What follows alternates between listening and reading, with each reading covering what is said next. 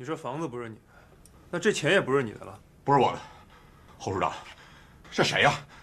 这这这这这谁把这么多钱放在我我们家冰箱里了？啊？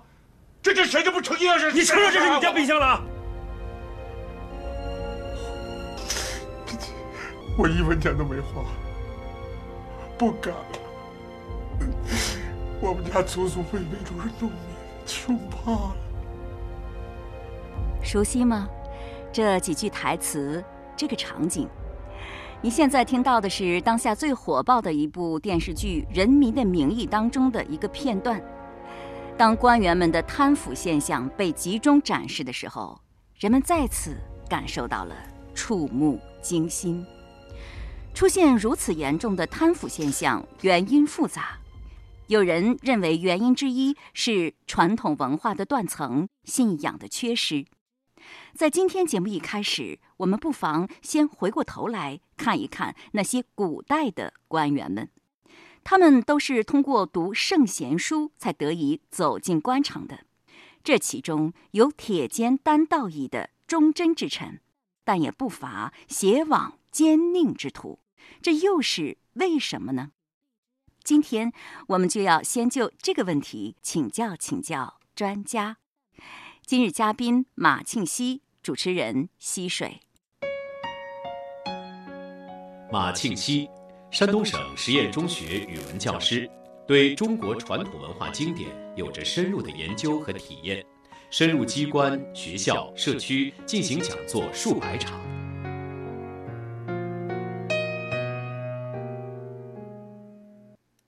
说古代的官员都读圣贤书，可是也有贪官，也有奸臣呐。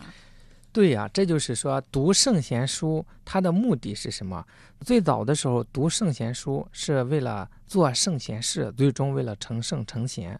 后来搞科举，把这个圣贤书作为考试的手段。那么好多人读书只是为了考试，他的目的出发点就不纯。所以说，不是因为他读了圣贤书才成为贪官，他不读他也是贪官。读了之后啊，多少他还有点底线，他知道有点羞耻，还不至于坏的那么彻底。那你觉得科举有问题了？科举我感觉还是优点大于缺点的，因为到现在为止，我们做老师有体会。你说除了考试这种方式，通过什么来选拔人才呢？考试是有缺点的。到目前来，大家都想要废除高考，那同时您得再提供一个好的思路，我们怎么选拔人才？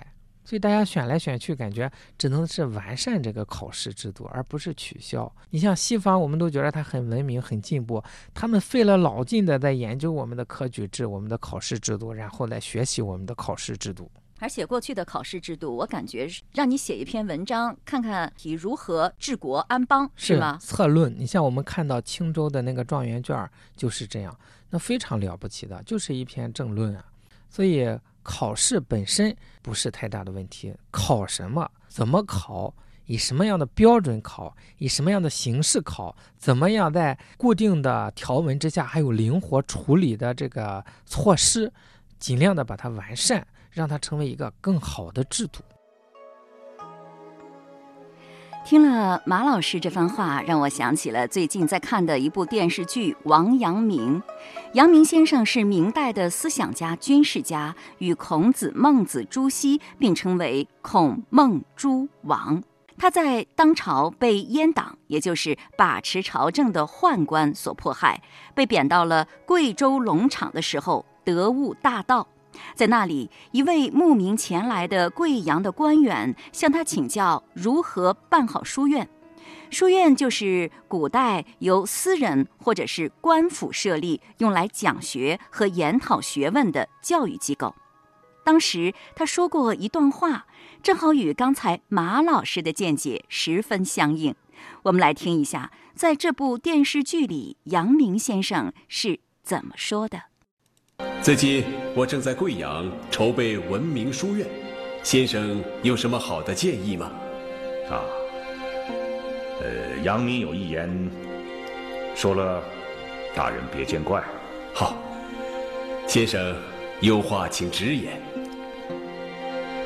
大人看到外面那些苗人求学了吗？好，他们没有一个是为了功名利禄。而读书。如果大人办的书院破不了学生们对功名利禄的欲望，那么培养出来的人，最多也是一些夸夸其谈的伪君子罢了。杨平先生的这句话，在我听来可谓振聋发聩。他又让我想起了《人民的名义》当中那个住着小破屋、吃着炸酱面的赵德汉。他看起来是那么的憨厚质朴，说起话来也是那么的理直气壮，还振振有词。而他贪污数额之巨达两亿多元。据说这个人的原型也一直都很低调，不仅穿着朴素，而且每天都是骑着一辆折叠自行车上下班。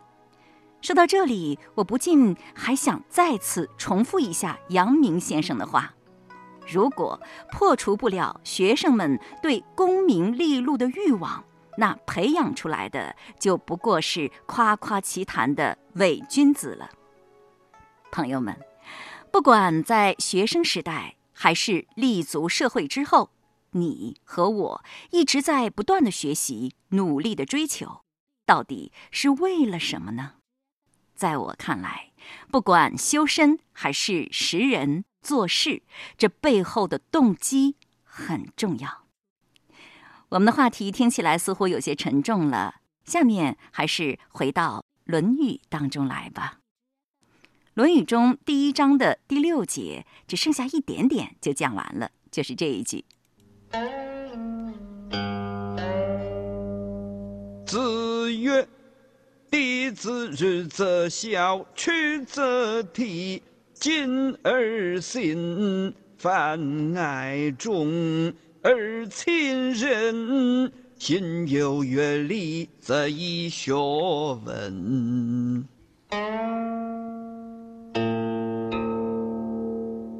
这句话出自《论语》的一点六章。子曰：“弟子入则孝，出则悌，谨而信，泛爱众而亲仁。行有余力，则以学文。”人生在世，最重要的是入则孝，出则悌，谨而信，泛爱众而亲仁。如果还有余力呢，可以再会点学问，有点文采，学点特长，比如说琴棋书画。吹拉弹唱，这都属于文的范畴。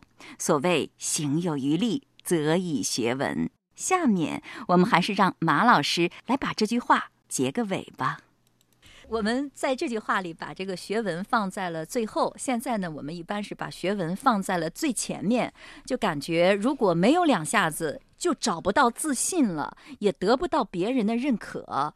那你觉得现在人们的这种感受对吗？他们这种看法对吗？没有两下子就找不到自信，我觉得就是因为没有按照这一句话的次序来做。如果他做到了入则孝，出则悌，谨而信，泛爱众而亲仁，他已经很优秀了。他不会吹拉弹唱，我觉得也没什么，大家应该很拥戴他。举一个不恰当的例子，我什么吹拉弹唱都不会，您还邀请我来做这个节目，我我觉着我也没有不自信。但是我觉得那是因为你有了正确的价值观，在社会潮流的这样的大的氛围下，很多人是没有这样坚定的价值观的。所以说，应该让他们多学学《论语》，多学学这些典籍，真正的找到这个精神的依托，他才是真正的自信。如果说我会弹个琴，我就自信，我觉得这种自信也是盲目的自信。你会弹琴，弹琴的时候照样杀人，我们都出现过这样的案件。我学历高，我留学回来在机场就把母亲捅死，他倒是挺自信，连母亲都敢捅死。而且我发现现在很多学历高的人进了非常好的大学的人，其实并不一定很快乐。嗯，学历高，他只是说。上学的年纪长，他能考试，但是他有没有真正像咱们讲的这一条孝啊、悌呀、谨啊、信呀、爱众亲仁啊，他是不是真正能力行到？这是两码事。所以说，他学历高和他快乐与否没有必然的联系。是，但是我仍然觉得，我们现在社会的很多人把传统文化的很多东西当作是说教。就像我们这句话所说的“入则孝，出则悌，谨而信，泛爱众而亲仁”，这不都是文绉绉的说教吗？那是因为他自己不愿意去力行。我们古人首先要重视，就是要亲身做到才行。我们在这里做完节目，我回家虐待父母，那也确实是没有意义。很多人认为他是说教，就是对他不了解。我感觉是。再一个，有些学这个的人，你比方说我是学古典文学的，但是我光给人讲，我实际上做不到，也让人有这个误解。所以我们学这个的人尤其有责任，我们要做出一个好榜样来给大家看看。你只要照着这么做，你就会很开心、很快乐、很幸福。这是。当务之急，我觉得很多人，尤其是男同志哈，特别爱面子，特别要在众人面前有成就，这才能够让自己很自信。比如说我在单位当中有一个什么样的职位，或者是我办企业创业有什么样的成就，或者是我有多少钱，这都是一个人可以炫耀的资本，这会带给一个人很大的自信，尤其是男人。你觉得这是不是也是一种不正确的价值观造成的呢？不，这是一种不自信的表现。他通过外在的东西来让自己自信，就说明他内在的修养还不足以让自己自信。我们看古代有一些人，他的境界到了很高的地步，他恰恰把这些外在的事功性的东西都放下。哎，他不需要这一些。夫子就是这个样子。他让我做官的时候，我做的挺好。一旦不让我做了，我依然很快乐，因为他是内在很充盈。对你像子路，他和穿着什么皮大衣的人站在一起，他穿的很差，破衣烂衫，他也一点都不感到羞耻。就是因为他内在有主宰。要让我们穿着一个破棉袄，跟人家穿着貂皮大衣的站在一块儿，我们可能就有点自惭形秽。就是因为内在的精神力量不够强大。如果把心思都用在内在上，像子路一样，我们也没看到你穿着貂皮大衣，我跟你站一块儿，就是两个人在交流，那么可能就好了。但是这种境界太高了。哎，那你如果坐着公交车去参加一个很重要的活动，别人都是开着。宝马、奔驰的话，你会不会觉得很难受？不敢给别人说我是坐公交车来的。我还没有经历过，我不知道是不是能经受住考验。我觉得应该行吧。我感觉应该。现在都堵车，你坐公交车来，甚至骑电动车来也没什么。通过学习这句话呢，我想我们就应该有收获了，知道了，呃，生活当中什么是最重要的，我们应该以什么而感到自信，应该以什么而啊，在这个世界上立足。是，我们应该很清楚了。但是学了，似乎也知道了，很多时候做不到，啊，做不好。那你觉得为什么人们学了也知道了，觉得挺有道理，但是落到自己身上反倒做不到或做不好呢？这就是没有真正的学。或者没有真正的理解，真正的理解之后，你会觉得，哎，这挺好。所以说是行有余力，则以学文。这个行和学是不能分开的。你如果说他学了、知道了，但是做不到，他还是没学。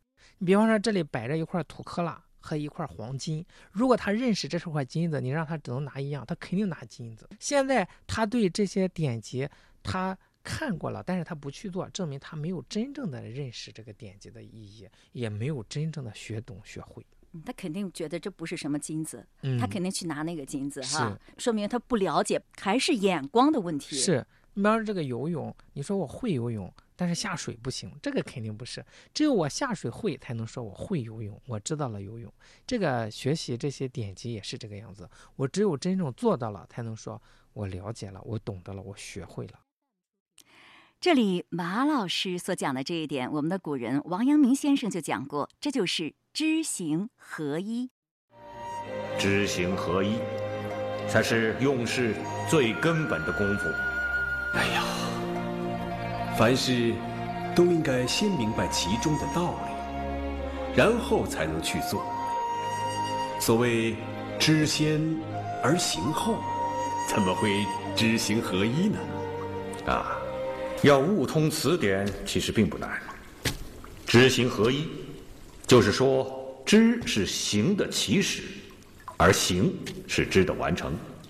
这是有头有尾的一件事，是一件事的两个方面。能说的具体点吗？好，那我就说个常见的事情。人人都在说尽孝，日常我们孝敬父母是知孝。